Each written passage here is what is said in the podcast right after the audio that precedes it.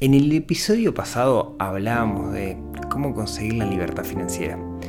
Ahora, ¿qué pasa si yo no tengo esa capacidad de ahorro? ¿Qué pasa si yo no puedo ahorrar esa cantidad de dinero? De eso vamos a hablar en este episodio, el episodio número 57 del podcast de Neurona Financiera. Bienvenidos. Muy buenos días, tardes, noches para todos. Bienvenidos a este episodio número 57 ya del podcast de Neurona Financiera. El episodio pasado que hablamos de finanzas personales, pero desde el punto de vista de la libertad financiera, que fuimos a los números de cómo conseguir la libertad financiera, generó mucha polémica, generó mucho para hablar. Y mucha gente me decía, vos, está todo bien, Rodrigo, pero ¿qué pasa si yo no puedo ahorrar 1.500 dólares por mes? Porque eso es imposible para una realidad como la uruguaya o como la argentina o de la región. Bueno, y eso vamos a hablar hoy. Vamos a hablar de qué opciones tenemos, lo que no tenemos esa capacidad de ahorro importante de 1.500 dólares por mes y más por un periodo de 10 años. Pero antes déjenme contarles algo. El otro día, el, sábado, tuve el honor de participar en un seminario sobre, sobre podcasting. Y ya los conocía, pero tuve la oportunidad de ver una charla de, de la gente de Tortulia Podcast. La gente de Tortulia Podcast es uno de los podcasts más antiguos que hay en Uruguay. Tiene ya 5 años, o sea, empezaron cuando nadie hablaba de podcast y, tienen un podcast de historia. Podcasts que son muy buenos, de una manera muy eh, entretenida, encaran temas y personajes históricos. Así que simplemente les paso el dato que si les gusta la historia, les gusta una forma diferente de, escuchar la historia o de aprender la historia, que siempre hay mucho para aprender ahí, les recomiendo que busquen la Tortulia Podcast. Les dejo en las notas del programa el, el, link para que lo puedan ver. Sepan que son capítulos largos, capítulos como de dos horas, pero que realmente vale la pena, en particular si les gusta la historia y si quieren aprender cosas de historia de una forma totalmente distinta a lo que están acostumbrados, se los súper recomiendo. Bien, vamos a lo nuestro. Eh, el episodio pasado hacíamos una reseña de cómo con juntando capital por un tiempo, invirtiendo ese capital, podíamos llegar a tener una cifra que nos garantizara la libertad financiera, ese concepto de no tener que trabajar. Ahora, la realidad, la realidad es que la mayoría no vamos a llegar a eso, porque no tenemos esa capacidad de ahorro, porque no sabemos invertir. La mayoría de las personas no construyen ese camino para conseguir la libertad financiera. ¿Y dónde caen? Bueno, caen en el sistema previsional común y corriente en el que estamos la mayoría de los trabajadores. Yo siempre fui bastante descreído del sistema previsional. Ahora hablamos un poquito de eso. Pero hace un tiempo eh, se acercó a mí una, una, persona que es un amigo que quiero mucho, que se llama Fernando, y me comentó que él trabajaba en una, en, una FAP. ¿no? Ahora vamos a hablar un poquito a, qué me refiero, ¿no? en particular en República FAP. Y bueno, me contó y qué era lo que hacía, etc. Y, me di cuenta de que en realidad mi visión estaba un poco equivocada. ¿no? Yo, yo decía, bueno, en realidad yo tengo que construir mi propio plan de retiro. Y él lo que me decía es, mira, está perfecto que lo hagas, pero la mayoría de la gente no va a poder, no lo va a hacer porque no tiene el conocimiento, porque no tiene las herramientas, etc. Y justamente uno de nuestros cometidos dentro de República FAP como, como AFAP en sí, es ayudar a las personas a que tengan que lleguen de la mejor forma posible al momento de la jubilación, ¿no? Entonces, eh, me di cuenta que, eso también es uno de los objetivos de las finanzas personales, que la mayoría de las personas no van a llegar solos eh, a la libertad financiera y que necesitan los sistemas previsionales que existen hoy. Y que bueno, dentro del sistema previsional que existe hoy hay formas de hacerlo de la mejor manera posible. Entonces, me junté mucho con la gente de República FAP, aprendimos un montón de cosas, yo aprendí un montón de cosas, digamos, creo que también les pude transmitir algo a ellos, pero aprendí un montón de cosas y, llegamos a un acuerdo de colaboración que quizás ustedes hayan visto, los que están en Uruguay, que hay un comercial de televisión que lo protagonizo yo y muchas veces voy a los medios en nombres de República FAP, pero hablar de cosas de finanzas personales en torno al retiro, no al plan de retiro. Y hoy hoy quería hablar de eso, ¿no? Y una de las primeras cosas que, charlando con ellos, con Fernando, con Anía, con, con, Diego, me hicieron entender, que quizás yo no lo había visto tan, no lo no tenía tan claro, es que jubilación, la palabra jubilación, viene del término júbilo, que no es otra cosa que alegría. O sea, lo que, lo que buscamos al momento de jubilarnos es llegar a un momento de goce, de alegría, de placer. Y estamos re lejos. Yo no sé ustedes, pero yo le tengo mucho miedo al momento de la jubilación, al momento en el que no esté recibiendo un ingreso y tener que, estar ahí, digamos, capaz que no me da la plata que consiga y me tenga que acomodar. Y de hecho, escucho muchísimas personas hoy por hoy que están cerca de la edad de jubilación, que hablan conmigo y me dicen, mira, sé que no me va a dar. No, justo el otro día me recibí un correo de alguien que me decía, sé que me tengo que mudar a un apartamento más barato porque en el que estoy no voy a poder mantenerlo y tendría que haber hecho algo y no hice. Y justamente, justamente digamos, eh, yo hoy quería hablar de eso, ¿no? Quería hablar de cómo poder asegurar para la mayoría de nosotros, cómo poder asegurar ese momento. ¿Qué cosas tengo que tener en cuenta para que el momento de la jubilación sea un momento de júbilo realmente, donde yo lo pueda disfrutar. Que vamos a ver ahora que, no todo es dinero. ¿sí? Entonces, está bueno el camino de conseguir la libertad financiera por nosotros mismos, es lo ideal, pero sepamos que la mayoría no lo va a lograr porque no está haciendo nada hoy. ¿sí? Quizás si vos estás escuchando esto, estás viendo esto, digas, bueno, sí, eh, yo estoy en ese camino y está perfecto. ¿sí? Ahora, ¿cómo podemos el resto de los mortales o aquellos que, que, no están construyendo eso garantizar llegar de la mejor forma a ese momento, bueno, a mí me parece que la clave, la clave para todo en esto, vamos a ver que en las finanzas personales es la clave para todo, es el concepto de previsión, ¿no? Justamente de prevenir, ¿no? De planificar lo que va a venir en el futuro. Y en ese sentido, me parece que hay tres cosas que tenemos que tener en cuenta, ¿no? Si quieren es las tres claves para asegurar un muy buen retiro. La primera es la salud. Yo creo que tenemos que ocuparnos mucho durante nuestra vida, particular nuestra vida activa, de la salud para llegar de la mejor forma posible a la madurez o a ese momento de retiro y no gastar mucho dinero en eso. ¿Por qué digo eso? Porque la realidad es que un gran gasto de dinero que tenemos el momento que nos jubilamos, que dejamos de trabajar, está relacionado con la salud, con nuestra salud física más que nada. Y eso implica que durante la actividad nosotros tengamos que hacer ejercicio y mm, alimentarnos de la mejor manera posible.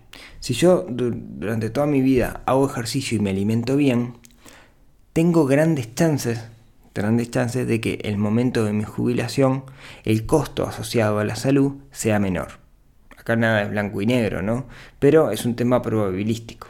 Si yo hago ejercicio, me mantengo activo, etc., con seguridad voy a llegar lo mejor posible. Digamos. Tengo mil ejemplos de esto como para contarles, seguro ustedes también tienen, así que no vale la pena entrar en eso. Ese es el, primero, ¿no? De hecho, es muy difícil hoy, cuando pienso en que tengo que mantenerme activo y hacer ejercicio, pensarlo y relacionarlo con nuestro yo del futuro. ¿no? Creo que en algún momento lo mencioné aquí en el podcast, pero para los que nunca lo escucharon, hay una realidad que es, eh, los científicos han demostrado que cuando nosotros pensamos en el nosotros del futuro, es como si estuviéramos pensando en un extraño. O sea, nos vemos a nosotros mismos como si fuéramos un extraño. Entonces, ¿para qué hacer un sacrificio hoy por alguien que no conozco, ¿no? por un total desconocido, que soy yo del futuro, que es así como nos ve nuestro cerebro? Y la única forma de lidiar con eso es poniendo raciocinio, ¿no? o sea, metiendo cabeza, que es lo que estamos haciendo acá. Bueno, decíamos, hay tres puntos. El primero es la salud. El segundo, si quieren, también está relacionado con la salud, pero es más la salud mental, ¿no? O sea, mantener la cabecita activa. Em, conozco muchos casos de personas que se jubilaron, que estaban en actividad, con gran actividad, y de un día para el otro pasaron a dejar la actividad. Dijeron, me voy a tomar un descansito, sin hacer nada, y se arruinaron. ¿sí? Su cabeza deja de, Em, de alguna manera de tener desafíos intelectuales y esos desafíos intelectuales son los que mantienen el músculo del cerebro activo. Em, y es tristísimo, ¿no? Ver personas que eran sumamente activas que de repente empiezan a olvidarse de cosas o sus procesos mentales de pensamiento no son eh, de, de, los más correctos. Eh, ¿Qué quiere decir esto? Creo que una de las cosas que tenemos que hacer es mantenernos activos y eso implica buscar desafíos intelectuales. Quizás no esté trabajando más, pero eso no quiere decir que yo no pueda seguir haciendo actividades. o trabajando de forma honoraria, o ayudando a alguna organización, una comisión de fomento, el club, la escuela, lo que sea. Pero me parece que tenemos que obligarnos al momento de jubilarnos, obligarnos a seguir en actividad. Porque eso es lo que va a mantener nuestra cabeza viva. Y si me puedo rodear de personas de otra edad, mejor. Porque eso me va a desafiar. Me va a desafiar a que tenga patrones de pensamiento distintos. Me va a desafiar a que juzgue lo que estoy haciendo para ver si es lo que está de acuerdo en el momento en el que estoy. Sé que es difícil que yo hable de esto a una persona con 40 años teorizando sobre qué va a pasar cuando tenga 70, 80, 90. Pero la realidad, digamos, es que eh, lo he visto muchísimo y conozco personas de más de 90 años que siguen en actividad que me saco el sombrero por la cabecita que tienen esas personas. ¿sí? tengo muchos amigos mayores y disfruto muchísimo y aprendo muchísimo de estar con ellos. Y creo que ellos también aprenden bastante o se mantienen en actividad o se desafían a sí mismos cuando están conmigo que soy más joven. ¿sí? Eh, ¿Se acuerdan que yo les decía que yo no creo en la, en la libertad financiera en el sentido de alcanzar la libertad financiera y sentarme en la playa a que me abaniquen? ¿no? Justamente por esto creo que hay que mantenerse en actividad. Si esa actividad nos genera eh, remuneración, perfecto, pero sí, creo que lo que hay que hacer es seguir manteniendo aquello que nos genera pasión. Y eso justamente es mantenernos en actividad. ¿sí? El otro día conocí un, eh, un anestesista, ¿sí? un doctor anestesista, no me acuerdo de la edad, pero era muy mayor, era una eminencia, ¿sí? Y el tipo seguía en actividad y me contaba las cosas que hacía. Y tenía mucho más actividad que yo, que era bastante menor que él, ¿no? Y era admirable realmente que, que el tipo siguiera en actividad con la edad que tenía, digamos, y que siguiera siendo referente en lo que estaba haciendo. Entonces, un primer punto es la salud, decía. Otro segundo punto es la salud mental o, la cabecita. ¿sí? Primero es cuidarnos, el segundo es mantenernos en actividad eh, durante en el momento que llegue nuestra jubilación. Y el tercer punto, que es el que hablamos usualmente, es el punto relacionado con, el dinero. ¿sí? O sea, para llegar a estas tres vértices de este, de este triángulo, digamos, que nos permitirá llegar sanos o, completos o, disfrutar realmente la, la, jubilación, el tercer punto es el dinero. Hay tenemos que entender primero cómo funcionan los sistemas previsionales para entender esto. Y esto yo lo aprendí mucho gracias a la gente de República Fab, como les comentaba. Eh, básicamente, mm, el, sistema previsional tiene un, es, un, es básicamente el, cómo, cómo está armado el sistema en el país para que los jubilados puedan cobrar su jubilación. O sea, para que aquellos que ya no están en actividad reciban una renta. De alguna manera se le quita dinero durante actividad y ya vamos a ver las distintas, las distintas aproximaciones que hay, pero la idea es que cuando yo me jubilo y dejo de trabajar reciba un capital por ese tiempo a partir del capital que yo puse en el momento que estaba en actividad o similar. ¿sí?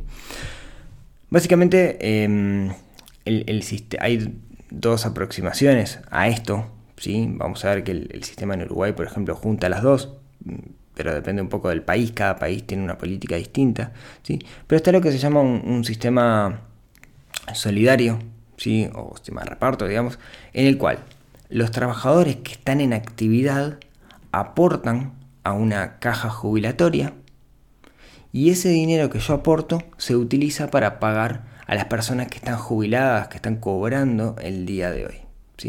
Eso es el BPS, las distintas cajas, eh, en Argentina el CIPA, ¿sí? Así es como, como, funciona lo que llama el sistema solidario. ¿Por qué? Porque este dinero que estoy aportando yo hoy como trabajador, en realidad sirve para que los trabajadores, que se para los jubilados de hoy, no, no es que mi dinero me lo guardan y me lo dan en el momento que yo me jubile, sino que es un sistema solidario. Yo aporto para los que están trabajando hoy para, que están jubilados hoy. Yo como trabajador hoy, ahí va, aporto para que los que están jubilados, que están cobrando la pensión el día de hoy. ¿Qué es lo que pasa ahí? Este sistema solidario está pensado en una época donde la campana poblacional era que había muchos más jóvenes en actividad que personas en el retiro. ¿sí? Entonces, ¿qué, pasó? De alguna cierta forma se ha ido dando vuelta a la tortilla.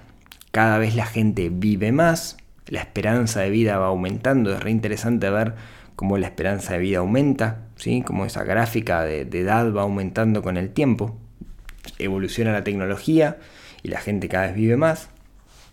Por otro lado, cada vez las parejas tienen menos hijos, ¿no? Antes tenían promedio tres hijos, después pasaron a dos, ahora estamos uno con algo. La gente cada vez tiene menos hijos, al menos por estas latitudes. Entonces cada vez hay menos fuerza trabajadora y cada vez hay más jubilados. Entonces, ¿qué es lo que termina pasando? Lo que termina pasando es que los gobiernos, como no alcanza el dinero de aporte de los trabajadores, tienen que poner dinero de las arcas del Estado para soportar eso. Eso es una realidad. Y cada vez que hay elecciones se empieza a hablar de la reforma del sistema jubilatorio. De hecho, en Europa en el momento de crisis pasó, hubo reforma, aumentaron la cantidad de años. Em, pero bueno, es un costo político importante, es decir, vamos a subir y en vez de 65 va a ser 67 o va a ser 70 o vamos a reducir el valor de las jubilaciones que es bastante bajo. Entonces es algo que se patea para adelante porque pocos son los políticos que quieren asumir ese em, desafío, ese riesgo, que en algún momento alguien lo va a tener que hacer, al menos por acá, por este lado, por, Uruguay. Entonces, ¿cuál es la alternativa en la otra punta, digamos, lo que hay? Un sistema de fondos de pensión en el cual nosotros lo que hacemos es colocamos ese dinero en una empresa que puede ser pública o puede ser privada, ese dinero que nos descuentan de nuestro salario va a esta empresa. Y esta empresa, que son las AFAP en Uruguay, las FJP, eh, eran en Argentina porque las pelaron, las AFP en Chile, digamos, cada país tiene, tiene un nombre distinto, hay algunos que no tienen, lo que hacen es invertir este dinero. ¿En qué lo invierten? Bueno, usualmente lo invierten, está regulado en que lo invierten. No pueden timbárselo en opciones binarias haciendo trading, sino que lo, lo invierten en cosas que son bastante conservadoras. Bonos del tesoro, letras de regulación monetaria, unidades indexadas. Algunos emprendimientos productivos le prestan plata a eh, industria, industria, a la industria forestal, a la infraestructura, etcétera. O sea, eh, ese dinero se reinvierte, digamos, dentro del propio, dentro del propio país usualmente y también ayuda a que crezca, a que crezca el país. Y lo que va a hacer es buscar una inversión. Lo interesante de esto es que la ganancia de esa inversión se reinvierte. Entonces se empieza a generar lo que es el interés compuesto. Y acá estamos hablando del tiempo, ¿no? Como siempre, el tiempo es lo que hace que esto, que esto crezca y que cuando llegue el momento en el cual nosotros nos vamos a, jubilar, ese fondo sea lo mayor posible. De hecho, acá en Uruguay lo que hace en el momento de la jubilación, digamos, según el tamaño del fondo, se le va al Banco de Seguro del Estado, que es el encargado de, de pagar. Pero cada país es, distinto, digamos, cómo reparte luego ese fondo. Lo interesante es que cuanto antes entramos a este sistema, por medio del el interés compuesto, más grande va a ser el fondo al final del día. ¿Por qué digo esto? Porque en países como Uruguay es opcional entrar. ¿Qué quiero decir con esto? Hasta cierto monto de dinero es opcional. Yo puedo elegir si entro o sigo en el BPS, porque Uruguay lo que tiene es un sistema mixto. Parte de dinero va para el BPS, porque hay que sustentar, digamos, los jubilados de hoy, y parte de dinero va para la FAP, sea cual sea la FAP. A mí me van a descontar lo mismo de mi sueldo si voy sobre eh, solo la FAP, o perdón, la FAP, el BPS o el BPS. Me descuentan lo mismo. Ahora, yo puedo elegir lo que, cuanto más temprano haga la afiliación, lo que tengo que entender que antes se va a activar el interés compuesto y más grande va a ser el fondo en el momento que yo me jubile. Así que es conveniente arrancar lo antes posible. ¿Por qué? Porque en Uruguay lo que tenemos es la mezcla de los dos, es un sistema mixto. Yo no es que elija la FAP o el BPS, sino que tengo las mezclas de ambas cosas, ¿sí? por ley. En otros países es solamente la FAP, la, la FAP o la FP o la FJP, etcétera eh, y en otros es solo el sistema solidario. Cada país tiene su, propia regla. ¿sí? Entonces, em, así funciona el sistema. ¿no? Entonces, ¿qué tenemos que tener en cuenta ahí?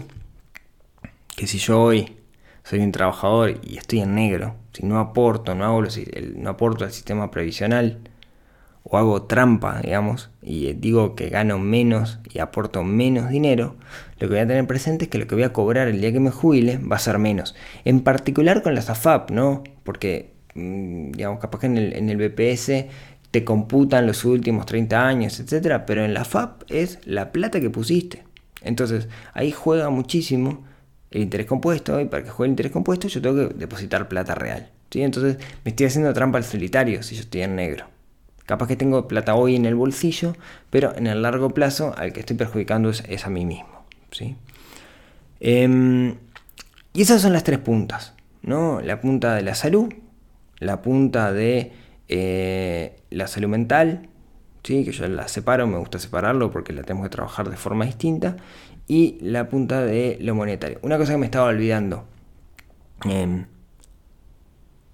yo pensaba siempre, digamos, que, la jubilación no confiaba, no confío, vamos a decirlo así, del, sistema jubilatorio en el sentido de que en realidad está parado arriba de algo que no depende de mí, porque seguramente el día de mañana haya una reforma jubilatoria, seguramente el día de mañana, dependiendo cómo apriete un poco el cinturón, eh, el sistema político pueda tocarlo y, y, van a cambiar los intereses o van a cambiar lo que sea, pero la realidad es que va a seguir estando. Entonces termina siendo el plan A. Ahora, ¿qué pasa si el plan no me alcanza? Porque para mucha gente no le va a alcanzar el plan A. ¿Por qué? O porque aportó poco durante toda su vida, o porque estuvo negro, o, porque son emprendedores o empleados o patrones, ¿no? El patrón, el dueño de la sociedad anónima, no, de la sociedad anónima no, el dueño de la SRL, de la unipersonal, es muy poco el dinero que aporta. Y como aporta poco dinero, su jubilación va a ser chica. Entonces ahí es donde empezamos a mezclarlo con lo que vimos en el episodio pasado de la libertad financiera.